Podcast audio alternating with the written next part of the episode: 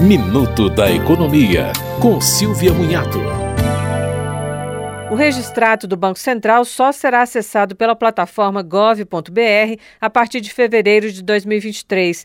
O registrato é um sistema que permite ao cidadão consultar contas bancárias abertas em seu nome, empréstimos, chaves Pix e até inscrição na dívida ativa. O sistema é atualizado todo dia 20 e é interessante para que o cidadão possa checar possibilidades de fraudes bancárias com o uso dos seus dados, por exemplo. A ideia do Banco Central é migrar todos os seus serviços para a plataforma gov.br, como outros serviços públicos federais já vêm fazendo. Você ouviu Minuto da Economia, com Silvia Munhato.